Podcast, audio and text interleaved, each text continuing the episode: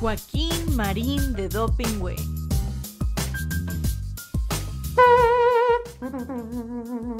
Atención. Paso redoblado. Ya. Pum, pum, pum, pum, pum, pum. Joaquín Marín de Dopingüe, Joaquín Marín de Dopingüe. Que los cielos y la tierra se estremezcan, que las águilas dejen de volar, que los mares con sus olas rompan fieras. El programa ya está por comenzar. Desde el palco los longevos periodistas cada viernes a las doce ven pasar las noticias que trascienden la semana, puros datos, las notas nada más. Con los chistes de Marín, la memoria de Joaquín, ya se dicen alburean, no se abruman entre sí, no se arredran ante nadie, cada uno es un misil, resistiendo los embates desde aquí. Que los cielos y la tierra se estremezcan, que las águilas dejen de volar, que los mares con sus olas rompan fieras, el programa ya está por comenzar. Joaquín Marín de Dopingüe, Joaquín Marín de Dopingüe, Joaquín Marín de Dopingüe. Ya estamos al aire como todos los viernes a las 12 del día en todas mis redes, en todas mis plataformas. Joaquín. Marín. De Do. Pingüe, ¿cómo estás, Carlitos querido? Bien, Joaquín. Oye. Y Dime. te veo a ti, ¿Qué? pues, rigurosamente envuelto en la bandera. Mm, Envuelto. Pues vienes de verde, blanco y colorado. Es que hoy es 15 de septiembre, yo, bueno, No, muy bien, si no, no, no lo esto no estoy... viola el uso de la bandera del himno, No, del- porque no traes el escudo. Tu corbata más bien tiene, ¿qué animalitos? Deja ver. Déjame. Sí. Hablo de tu corbata. No es el águila, no hay violación. No, además esto no es una bandera ni pretende serlo. No, pero trae los colores patrios. Bueno, eh, está bien. ¿no? Está bien, no lo reprocho, solo lo hago notar. Ah, bueno. Sí, sobre todo para la gente daltónica, supongo, que, que lo hace notar que es verde, blanco y colorado, ¿no? Pero fíjate, Joaquín, a propósito de las fiestas patrias, no en septiembre, pero, pues, ¿cómo crees que yo, de noviembre, que son las fechas de la Revolución Sí. Mexicana, no de la independencia, como la que se celebra hoy y mañana, pero de la Revolución Mexicana, tengo mi hermana Lolita, que nació en la ciudad de Puebla el 18 de noviembre, el capítulo de los hermanos Cerdán. Claro. Y en Puebla se conmemora la revolución Sí. el 18 de noviembre. Así es. Y mi hermana Verónica nace en la Ciudad de México en 20 de noviembre, fíjate.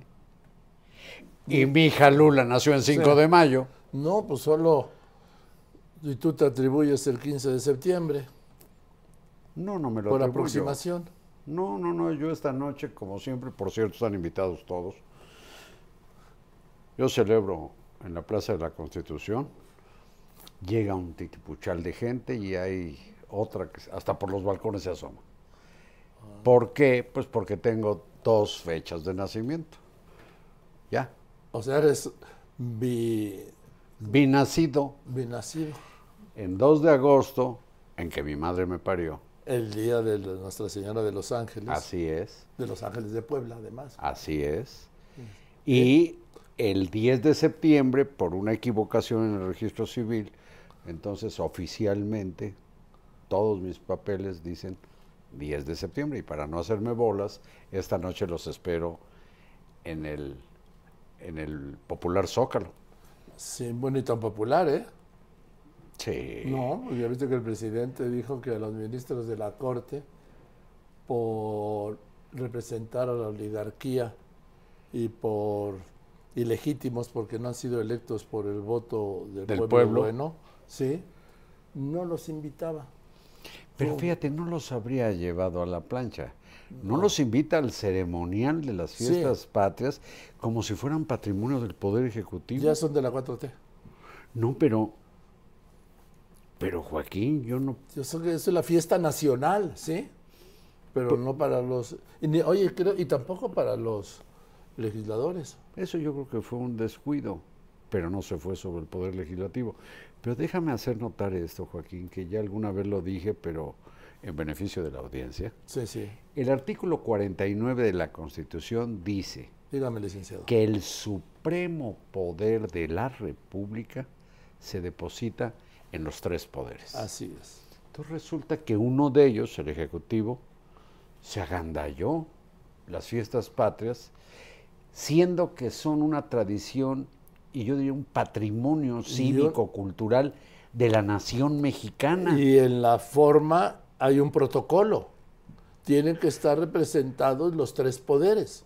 Entonces, en nombre, ahí sí, del gobierno de los tres poderes y el pueblo de México, se conmemoran pues las dichosas fiestas patrias. Porque según Qué exclusión y qué agandallamiento de símbolos, de fechas, de todo, Joaquín. Bueno, pues si trasladaron el- la Fundación Lunar de la Ciudad de México, de la Gran Tenochtitlan, a 1321, porque el 1325 pues, sí, no, no, no, le con- no coincidía con su gobierno, eso fue un agandalla histórico. ¿sí? Este es algo que nadie hubiera pensado. Qué majadería, ¿eh? No, de un yo- poder a otro, qué majadería. Yo lo llevo más allá de la majadería. La majadería me parece secundaria. Me parece que nadie se puede apropiar de una fiesta que, como tú estás diciendo, un poder no puede excluir a otro. Y más que fiesta, porque fiesta se puede, se, puede interpretar como... eh, Un la- reventón. el- No, la- es la la, fiesta, conmemoración. sí. Las ceremonias con las que conmemoramos, sí, que se convierte en una celebración. En este caso, en este año, los 213 del inicio de la independencia de México. 213 años del inicio de la independencia de México.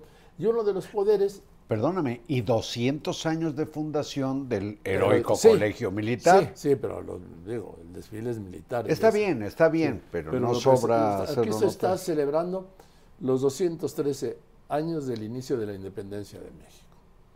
Y resulta que solo una de las tres partes, porque los poderes de la Unión son como la Santísima Trinidad, son tres en uno, ¿eh? Eso dice la No, Constitución. pero no dice tres en uno. Bueno, es una manera de decirlo para que me lo entiendas mejor. Hombre, muchas gracias. Supremo poder con tres poderes. Uno solo les dice a los otros, sáquese perro cochino. Ejecutivo, legislativo Y judicial. y judicial. Son los tres poderes. Y un poder, en este caso, el del jefe del Ejecutivo, no puede excluir.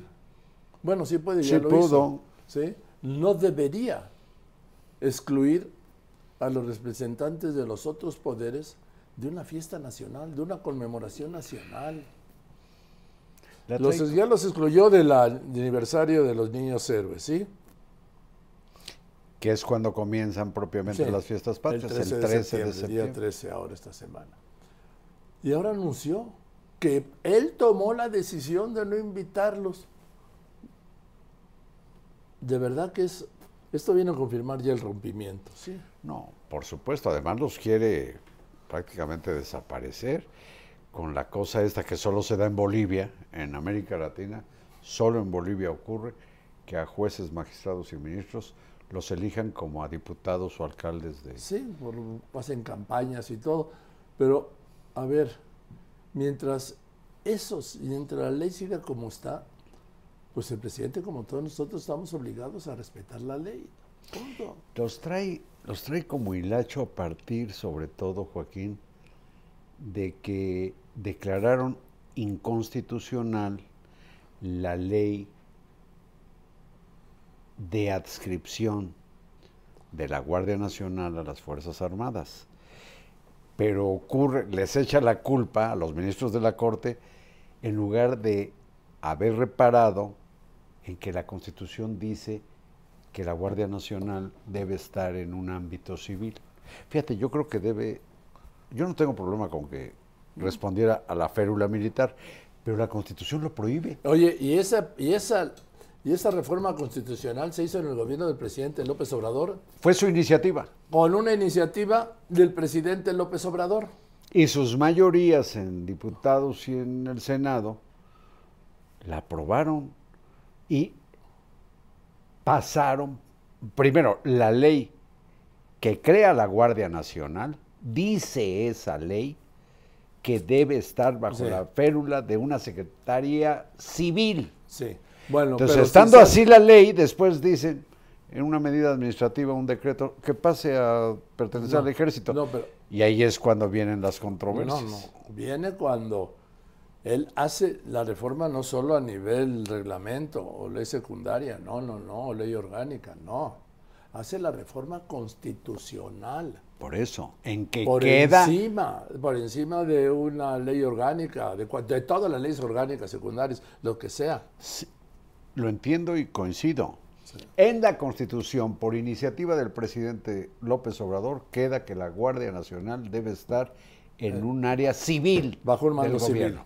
Eso Bajo- dice. Y bajo el mando civil. Entonces le echa la culpa a la Suprema Corte de que la Suprema Corte, cuando vinieron las controversias Sí. o las acciones de inconstitucionalidad, dice la Corte, no, pues aquí dice que debe ser civil, entonces que regrese a la civilidad de la Guardia Nacional.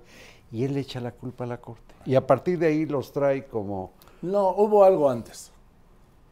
Hubo algo antes. Seguramente algunas de lo otras que cosas. Escribí casualmente que lo mencionas hoy.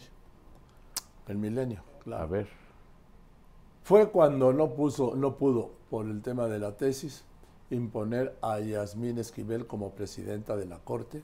Pero antes de eso fue cuando no pudo, de acuerdo con Arturo Saldívar, extender, violando la Constitución, el mandato de Saldívar como presidente de la Corte de cuatro a seis años. Es decir, él terminaba en diciembre de 2022, como terminó finalmente, pero me ubico en aquel momento. Y el presidente propuso a través de una modificación, ahora ¿sabes qué modificaron?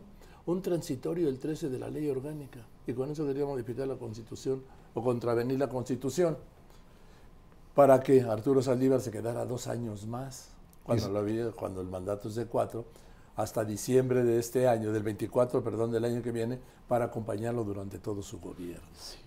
y luego no puede colocar a Yasmín Esquivel, y luego los ministros eligen por una mayoría de 6-5 a Norma Lucía Piña Hernández. te voy a decir, la señora Esquivel no tenía la menor probabilidad de A llegar ver, a la pero yo estoy presidencia. hablando de sus planes. Está de sus- bien, sí, de sí, sus sí. proyectos, sí, de sus programas, es lo que él quería. Entonces ahí se da la ruptura.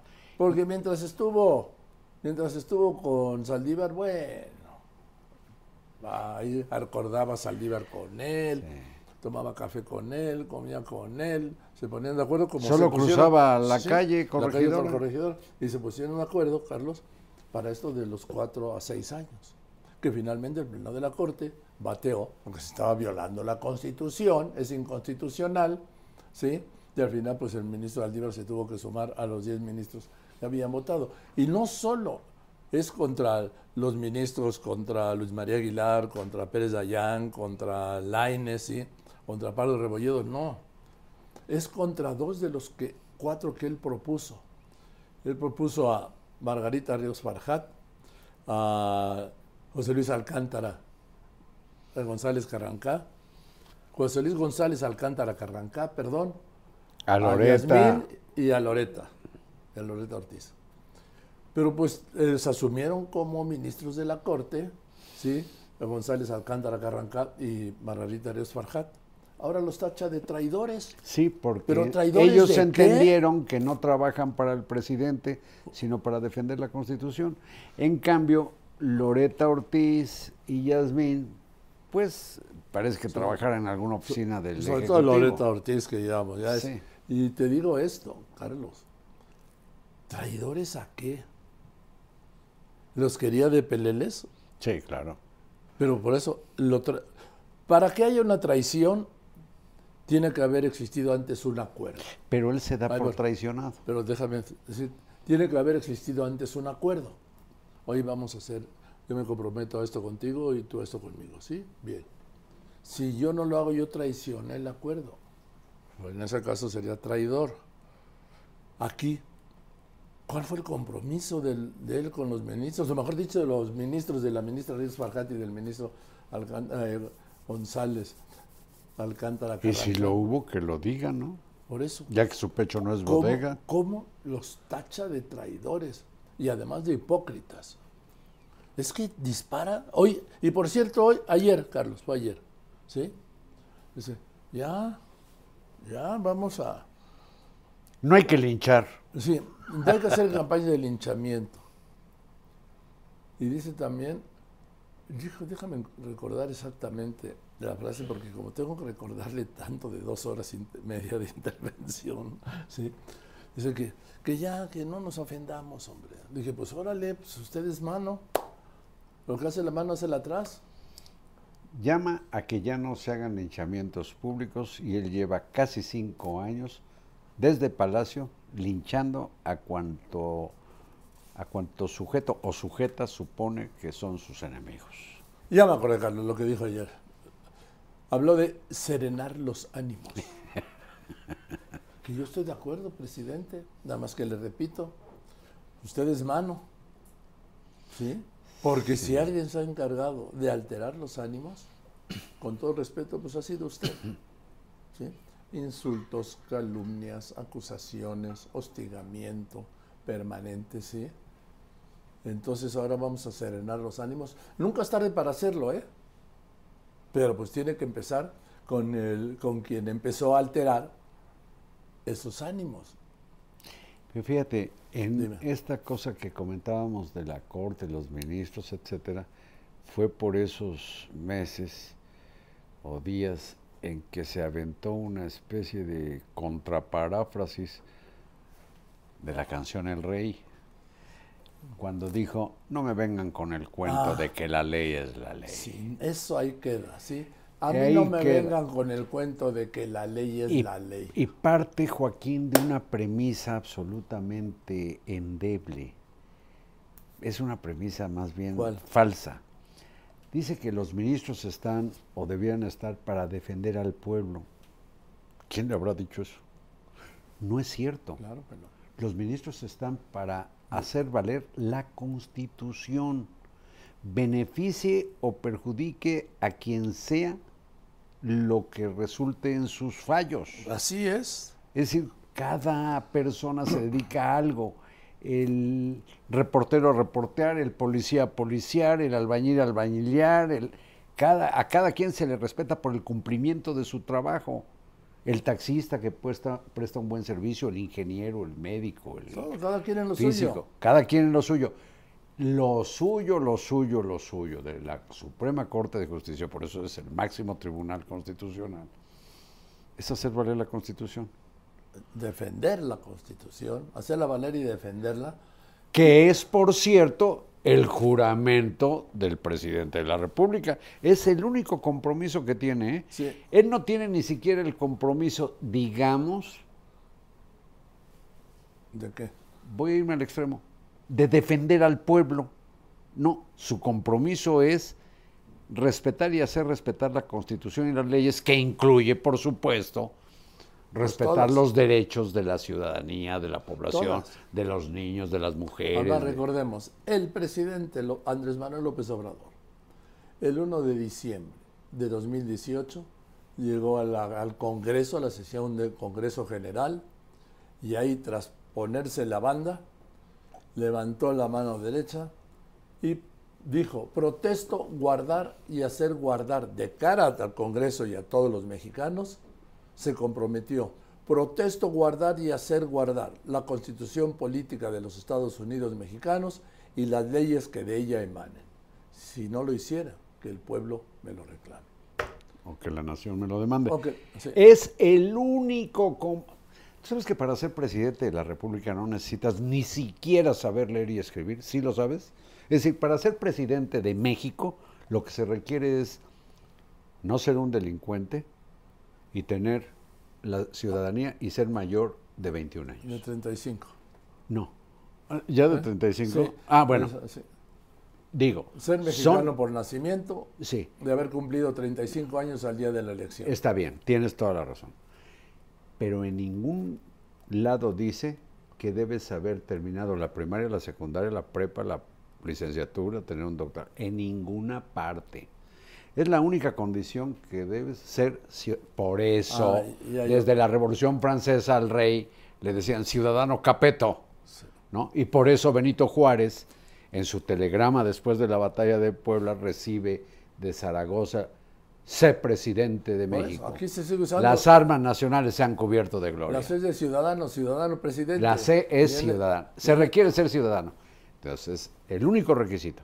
Y el otro. Y el único compromiso, el único, el único, es cumplir y hacer cumplir las leyes. La Constitución y las leyes que de ella emanen. ¿Cuáles? Todas. Todas.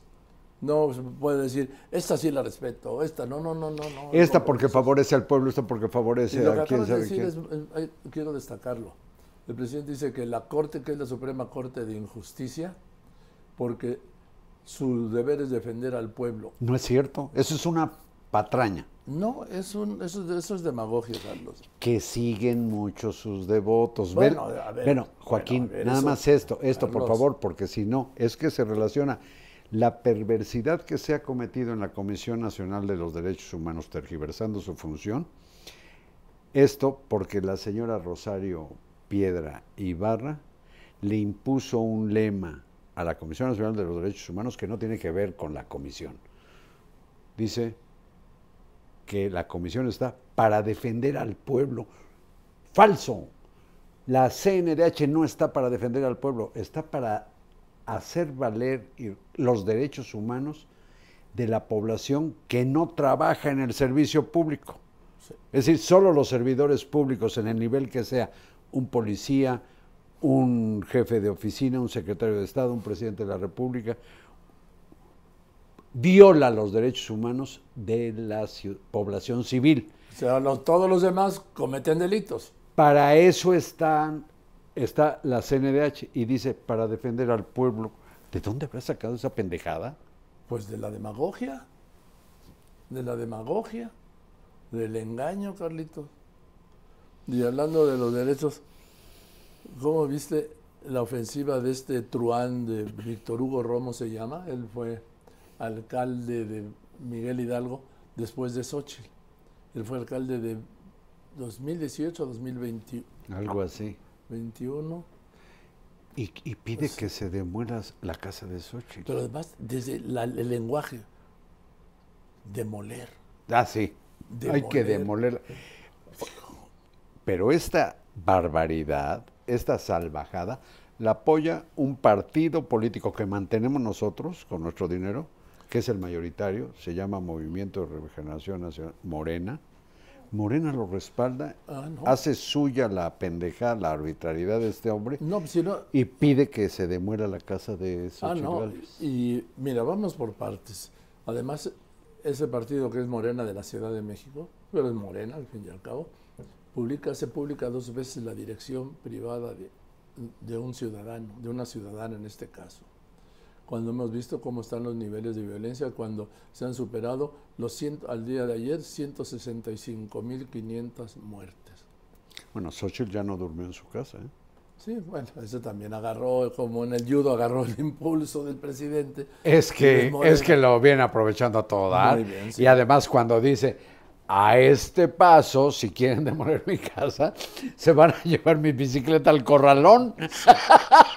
¡Qué buena puntada! sí, sí, pero vamos. por eso crece y por eso la quieren destruir. Ahora, este personaje, no personaje, este Víctor Hugo Romo, los tres años que habla de irregularidades, ¿sí? Los tres años que estuvo como alcalde. No se dio nada, cuenta. No. Y luego se fue de asesor del gobierno de la Ciudad de México, de Claudia Sheinbaum. Pero tuvo un ataque de memoria. ¿Sí? Y tres años después, ahora en el 23. Dice, ah, por un- cierto. Le viene un ataque de memoria. Y sabes que todo es por quién sabe qué problemas o retrasos con un permiso de los desarrolladores del lugar donde está la casa de Xochitl Galvez. No es un problema de la compradora de la propiedad, sino de quien hizo esa. Ah, no, pero hay que ir a demolerla. Ahí fue una proyección, no quieren demoler la casa donde vive. Quieren demoler a Xochitl hombre. Quieren demoler a Xochitl Galvez. Pero ¿sabes qué?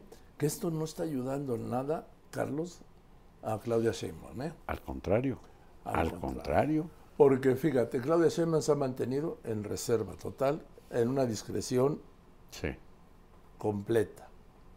No se ha subido a este conflicto. Al Y qué bueno que no. Si se sube, le van a cobrar en Sí, las urnas. Entonces, el tema de Claudia Sheinbaum, y creo que así va a ser durante toda la campaña, hoy faltan, ojo, ¿eh? Ocho meses y 15 días para las elecciones del año que viene. A ver, es que hay que ubicarse todo lo que puede pasar en ocho meses y 15 días. Carlos, todo. Cualquier cosa. Entonces, todo este tiempo, mientras la siga golpeando el presidente, o Mario Delgado, o, o luego Durazo como presidente del Consejo Nacional de Morena, O ahora, o ahora el vocero de Claudia, Ah, la- Fernández Noroña. este, Que se cuiden mucho porque cuanto fregadazo le propinen a Xochitl, va contra la propia doctora Sí. Sheinbaum, que yo creo que ella se va a cuidar de no caer. Y ya por lo pronto como que, como que ayer recibió línea del presidente, ¿eh? porque el presidente, a propósito de lo, la infamia esta, la canallada de, de Romo contra la casa y contra Xochitl Galvez, dice el presidente, no, no, no, dice, ¿cómo es eso de demoler casas? Es como andar quemando libros, dijo el presidente. Sí, sí, y ahí es cuando llama No. a, a- a que- a que se serene. Sereno Moreno. Sereno los Bueno, a ti no te puedo decir Sereno Moreno, eres, este, eres casi eh, rubio. Dice, nada de la picota, nada del barro. Pero ahora, el tema te decía, durante la campaña, va a ser no Xochitl contra Claudia Sheinbaum, ni Claudia Sheinbaum contra Xochitl. Va a ser Xochitl contra el presidente y el presidente contra Xochitl. Vamos a ver qué ocurre. Digo, vamos a ver qué ocurre, claro, pero ¿sabes qué? Ese es un candado, un seguro para Claudia, que me parece más muy inteligente, para tenerla fuera del conflicto con, con Xochitl, porque Xochitl es No, ella, en eso, ¿sí? ella, ella, a mí me encanta, a mí me gusta, por cierto, desde luego, el póker. Y ella, como veo, doy. No, y va a todas. Como veo, doy. Y juega póker abierto. Sí, y va a todas, no pasa, porque hay un principio en el póker que dice, si al póker quieres ganar, no te canses de pasar. Sí. ¿sí? sí, no, aquí ella va todas las manos, batea todas las pelotas que le tiran. Pero hasta la fecha, con éxito. Sí, ahora, tampoco puede ser una campaña de ocho meses y 15 días con ocurrencias, sí, con No, buenas pero, salidas. pero responder las chingaderas no son ocurrencias. Esta cosa de al rato me van a llevar mi bici al corralón es una perla maravillosa. Yo creo que donde tene- tenemos creo que poner atención es qué va a pasar con la doctora Claudia Sheinbaum, que teniendo todos los instrumentos, eh, digamos, de su carrera administrativa, de gobierno, en la academia, para hacer y continuar su carrera política, llegar a la presidencia, ha conformado ese equipo con sus adversarios, eso sí me llama la No, atención. pero son- nunca fueron adversarios. Acuérdate que el Pero le dijo cómo que eran no? hermanos. Permíteme, eso dice el presidente, pero ya ves lo que pasó con el carnal Marcelo. Es otra cosa. No, bueno, bueno, fueron adversarios, ¿qué se nos olvida? Que Fernández Noroña, que Ricardo Monreal, que Adán Augusto, no llegaron a decir que el piso no era parejo, y no de muchas maneras, pues sí, incluido. Marcelo, dijeron que todo estaba a favor de la doctora Sheinbaum, y ahora ellos Pero Marcelo están no, en su equipo. Hasta ahora no. No, lo que digo No lo veo porque él dijo que no se veía el Morena, sino, vamos, lo que dijo él es, si no se repone el procedimiento, yo no me veo en Morena. Y también dijo al principio, el, el día, eh, el miércoles del resultado, miércoles 6, Carlitos, ¿sí? pasado Sí. miércoles 6, dijo, y yo no me veo el equipo de la señora. Pero permíteme, una cosa es que no se ve en el equipo para la campaña o pre-campaña, como está ocurriendo, cam- pre-campaña ilegal, por cierto. Y otra cosa, el, el destino para Marcelo, por ejemplo, era coordinar a Morena en el Senado, Sí, según lo ofreció el presidente de la República. lo firmaron. Pero yo, cuando hablo del equipo inmediato de la candidata Claudia Sheinbaum con sus adversarios, es que sí puedo imaginarla impulsándolos, apoyándolos o imponiéndolos o nombrándolos cuando llegara, de llegar al gobierno, en algunos puestos, para lo que los considere útiles pero para que le ayuden los que trataban de jalarle votos, no, no me yo parece sí- yo lógico. Yo sí lo veo. ¿Por qué? Porque es un partido, es un movimiento y hay un líder que se llama indiscutiblemente Andrés Manuel Bueno, López Obrador. Entonces le estaba yo hablando de la Casa Roja. ¿Qué parece- cabrón eres? Que me parece otro error, ¿sí? Me parece otro error. Ese hallazgo me encanta. A ver, Porque ahora el discurso de, de Morena es la Casa Roja, la Casa Roja. Es una casa en una colonia, pues la verdad que está donde estaba una ciudad perdida, ¿sí? sí. Que es- se llama Reforma Social, así se llamaba esa zona. Entonces, dicen, atrás del periférico, ¿no? sí, así.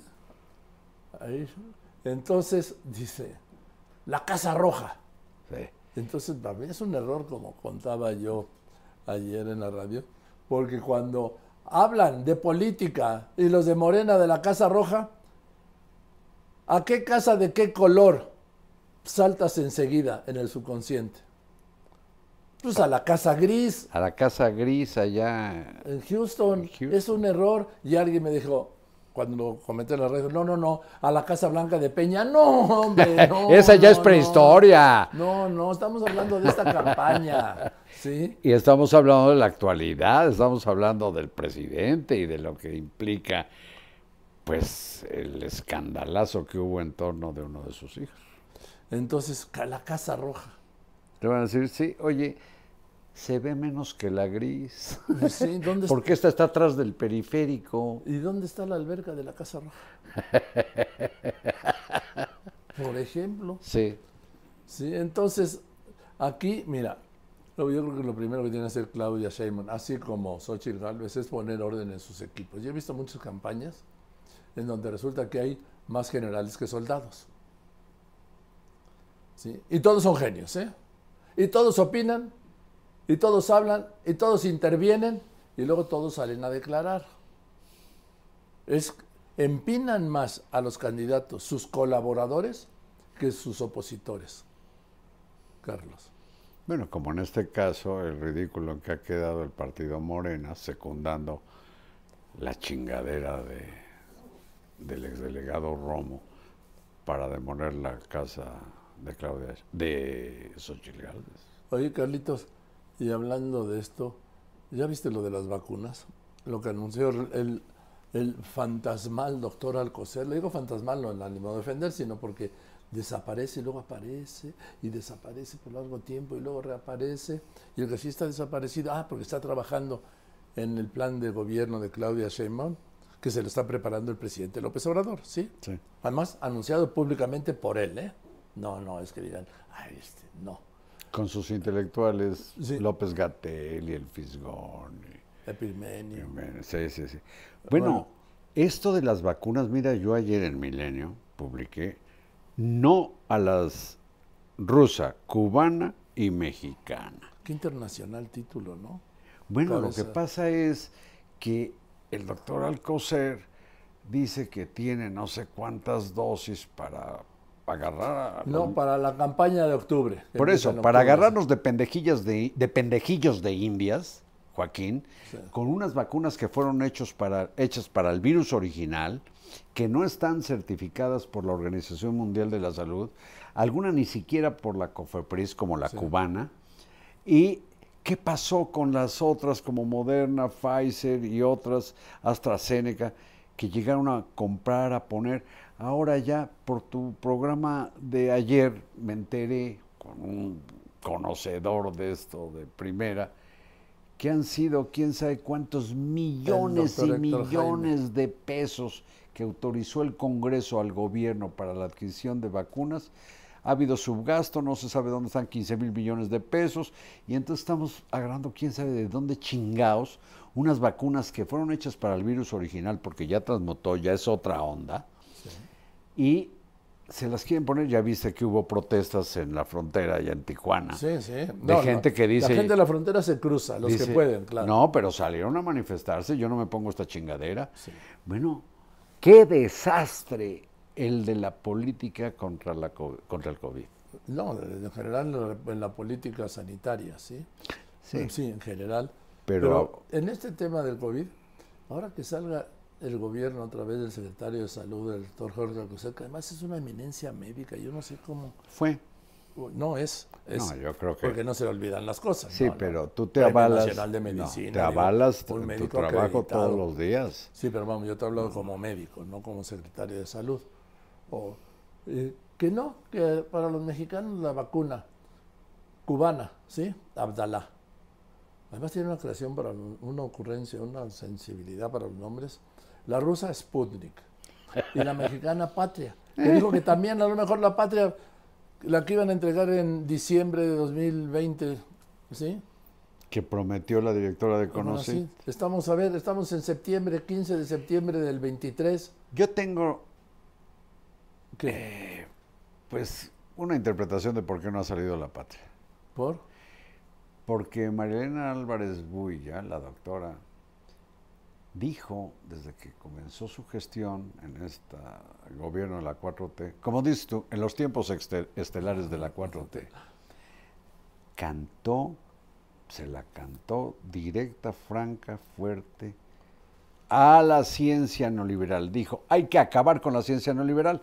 Entonces yo pienso que ¿Cuál los científicos con los a que ver, haya hablado... ¿cuál ciencia con- oye, pero imagínate los científicos subordinados a ella pensando, ay, la, chingado, la doctora quiere una vacuna que se va a llamar patria, pero está contra la ciencia neoliberal. Entonces, a ver, a ver, tráete un poquito de toloache y vamos a poner un poquito aquí de caca de murciélago y le vamos a poner un poco de peyote o le vamos a poner, a ver qué chingados inventan para que no sea ciencia neoliberal la pinche vacuna A que no ha Es que la ciencia no tiene apellido. Pero. Joaquín, el chiste es pensar que sí Ah. y que hay que acabar con esa pendejada de que dos y dos son cuatro. Y ahora serán dos y dos mangos. Como en los libros de Sí, texto. Que dice, Tres por cuatro. no, dice, dos mangos más dos mangos, cuatro mangos. Cuatro. No, dos mangos más cuatro mangos, mangos. No, no, no, no. O dos por cuatro. No, es dos mangos por, por dos mangos, cuatro mangos, ¿no? Dos mangos por dos mangos, cuatro. Punto. Es- es- Ni modo que sean cuatro plátanos. Bueno, Digo, es que es. Esa es la ciencia antineoliberal que viene con la revolución de las conciencias, Joaquín. Y vamos a aprender, por ejemplo, cómo los chamanes huicholes le pegan al peyote para tener un diálogo con los dioses. Dicen los libros de texto gratuitos. Eso sí, no, no te cuesta un centavo. Aprender supercherías no te va a costar ni un pinche centavo. Fíjate, el sistema de, de el, el sistema de la- el equivalente pues del, del SAR anticovid de Estados Unidos, el centro, el Centro Nacional de Estados Unidos de Infecciones, tiene un grupo de 280 expertos para el tema de las vacunas. Externos, ¿eh? No trabajan ahí y acaban de entregar esta semana su reporte a esta Oficina Central de Detección de Infecciones de Estados Unidos, que nada, que la nueva Pfizer, que la nueva Moderna, Ah, sí, y, moderna, que ya está para el... ya están, ya están, actualizadas. sí, esas son las que hay que aplicar. Y además las seguirán aplicando gratis en Estados Unidos, entiendo que también en Canadá. Caray, pues como debe ser hasta en las farmacias, en los No, consultorios. ahora ya no, ahora ya te va a costar 40 dólares, pero ¿Ah, va a estar en las farmacias. Igual, antes lo Oye, que aquí mucha gente pagaría Sí, 40 sí. dólares, son 400, son como 600 pesos. No, Jolito, bueno, casi 800. 700. Bueno, sí. 700 a 17, 11. en, en fin, 680 pesos. Digo, si me permites, qué bueno que me diste tiempo de hacer la cuenta mental, ¿sí? Entonces, eh, lo que había antes en Estados Unidos es que el gobierno facilitaba las vacunas a farmacias, a supermercados, a centros de vacunación Porque en el súper, en la farmacia, en el Walmart, por ejemplo, no ibas y comprabas la vacuna, te la ponían y no te cobraban. Eran centros de aplicación de vacunas, donde iba mucha gente, pues, repito. No seguirá siendo así, tendrás ahora que pagar 40 Ahora, dólares. no, ahora vas a poder comprar la vacuna. Antes no la podías comprar en Ya, Estados ya. Unidos. Bueno, el presidente López Obrador hace 40 días más o menos Sí. ofreció que iban a estar en el mercado farmacéutico y en los hospitales vacunas, dijo, las que hubiera del mundo, como la farmacia de Santa Claus que quiere poner, al alcance de quienes quisieran comprar. Y hay personas... dijo? Sí, claro. Ah, no, lo prometió. Bueno, bueno, bueno, está bien. Es pero un no- compromiso. No te ofendas por mi duda. Yo, Yo, no reproduje inclusive su textualidad en el texto que te digo que publiqué ayer y el presidente dice, habrá vacunas en el comercio. Y el doctor Alcocer cuela la Abdalá, Abdalá, hermano. La chico. Abdalá. Y la Sputnik. y la ilusoria patria de la doctora Álvarez Bulla que va a tener un poquito Ya, ya de- sé, ya sé lo que va a ¿Quieres tener, que ya te dé la fórmula No, no, no que antineoliberal? me des otra vez, no. Bueno, con eso van a agarrar a la población que se deje o la que no le quede de otra, pues de veras, de pendejillos de indias, pobres personas, Bueno, pobres personas. Ahora también a mí me dijo un médico, mira, la peor vacuna es la que no hay. Tienes razón, porque tampoco es veneno. Sí, la peor vacuna es El problema es hay. que no están actualizadas a Entonces, la evolución que ya Si tuvo el bicho. solo existe la, la, pat- la patria, bueno, el patria cuando salga, ¿no? Solo existe O la, la cubana Sputnik, o- la rusa, pues póntela. A mí si no me queda otra me voy a poner la que sea. ¿Sabes cuál? Sé que no. ¿Cuál? La patria. Porque quién sabe con qué pinche ciencia estarán experimentando. Ya, ya dijiste con qué, o sea, pero sí, Hasta caca de murciélago le van a poner. ya lo has dicho, Supongo. Carlitos. ¿por qué es que tú te- Lo enfatizo. ¿Por, por qué esa fórmula tan escatológica? Porque algo tiene como de, pues, de experimentación en el nuevo humanismo mexicano. Oye, por cierto, muy, muy, muy aztequizado, muy olmequizado, muy mayanizado. Como en los libros de texto, todo nos lleva como al mundo prehispánico, como si Bueno, solo eso me hubiera. gusta, eso me no, pero gusta. como si la población mayoritaria fueran nuestros compatriotas, como 12 millones de personas. El mestizaje no existe, la historia de 300 años de colonización española no existe, no existe la literatura, la cultura de tantos años y estamos aferrados, haz de cuenta, al mundo del teponaztle, que por cierto suena muy bonito. Ton, ton, ton, ton, ton, ton. El asunto es, Joaquín, que siendo 15 de septiembre y viniendo tú pues, prácticamente de, de bandera, No, no, no. bueno, bueno, yo lo digo con respeto sobre todo a la bandera, ¿eh? pero desde luego a ti también. Muchas- Muchas gracias. Vienes de verde, blanco y colorado, la bandera del soldado. Te tienes que pelar, no a dar noticias, ¿eh? sino a dar la hora. Oye. Entonces, Pero antes, el sábado es el gran desfile, ¿eh? va a ser un desfilo, ¿no? Siempre han sido, a ver, reúnen cientos de miles de personas el desfile. Sí, pero ver la marcialidad, los uniformes, la gallardía de lo militar. Oye, va a haber dos mil disparos simultáneos Sí. de salva. Sí, se llama salvas. Esa normalmente lo hace pues, una compañía, ¿sí? Pero nunca se había hecho una salva. La salva es cuando cargan y disparan. Es como Que tronar un, un cohete, como una pistola No. de fulminantes. No, no es verdad. No. Es una carga, es un solo disparo. Pero aquí tienen que sincronizar 2.000 fusiles. Por eso, y es como 2000 una soldados. pistola de fulminantes porque solo se oye el... ¡paf! Por eso, entonces era un rifle de fulminantes. Bueno, un ya, rifle con bala de salva. ya. ¿Sabes cuál es el chiste de las balas de falda, de salva? Que no hay proyectil. Porque si no, imagínate, dos, dos mil ojivas lloviendo. ¿Quién sabe dónde Hombre. chingaos? Qué bueno que no sale nada. Es solo el tronido. Es solo el estallido pero a de la pólvora. Es Sí, a ver, Es- es, una bala de salva. Y es un espectáculo maravilloso como cuando echan las salvas con cañones. Sí, pero ahí no son al unísono, ahí son en relevo. Uno por uno, sí. Sí. Pues va a ser excepcional y los aviones y las soldadas. A mí, las- a mí me gusta mucho el desfile, No, siempre iba yo sí. desde niño. Yo también. Yo El creo que te he dicho, de mi hermana Vero, que nació en 20 de noviembre, Sí, sí, me dijiste al principio. íbamos con mi madre al desfile de 20 de noviembre aquí, cuando empiezan los dolores de parto. Y nace mi hermana Vero en 20 de noviembre. No en la calle, de 20 de Ah, noviembre, ah, bueno, sino en No, como me estabas hablando de 20 de noviembre, y ahí parten, ahí se concentran Sí. Par- parte del... No, los desfiles y luego terminan con esta cosa de caballos. Por cierto, ¿Qué? el jefe del Estado Mayor Conjunto, el general Ricardo Trevilla, va a abrir. Es el comandante de, de la columna. Y yo, cuando oigo caballería del ejército, digo, pues es la caballería motorizada, ¿no?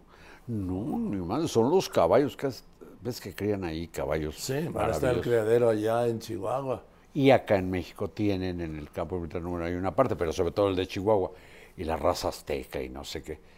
Pero el general Trevilla va a encabezar a abrir la marcha a caballo. ¿Tú sabes cuando Zapata se despide de su esposa y le dice, ya me voy vieja? ¿Te vas Zapata? No vieja, me voy a caballo.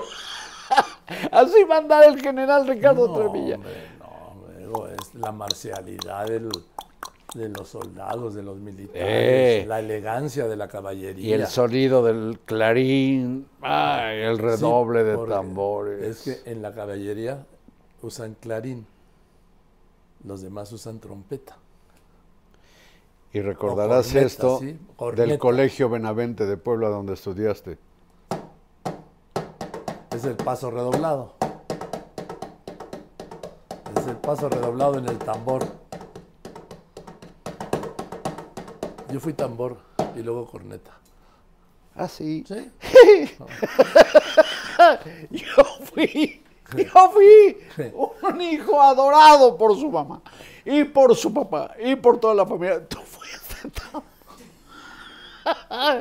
No estoy hablando del, no estoy hablando del, del conejo de tambor, ¿sí? ¿Cómo has evolucionado? Ay, Carlitos, hoy te dio un ataque de, de simpleza, ¿sí, verdad? Nunca me esperé que dijeras que... Así se dice, Ay, ay, así se dice. Yo también fui tambor en la José María La Fragua de Puebla. Bueno, Tan, taratán. pues yo fui un hijo adorado por mi madre. por Chingón. Joaquín, Marín, de Do. pingüe, nos vemos, Carlitos. Nos vemos en dos semanas porque este grupacho, este par, se va de vacaciones. ¿sí? 150 años que se van de vacaciones. Toma. y más o menos 112 de ejercicio reporteril. Más de un siglo de ejercicio reporteril y un siglo y medio de presencia. Estas dos semanas, a ver cómo le hacen para andar a tiempo, carajo. No va a haber les dé la, la hora, caray. Te vamos a extrañar, Joaquín. Gracias, Carlitos, que usted vaya muy Joaquín, bien. Marín, de Do. Pingüe, gracias.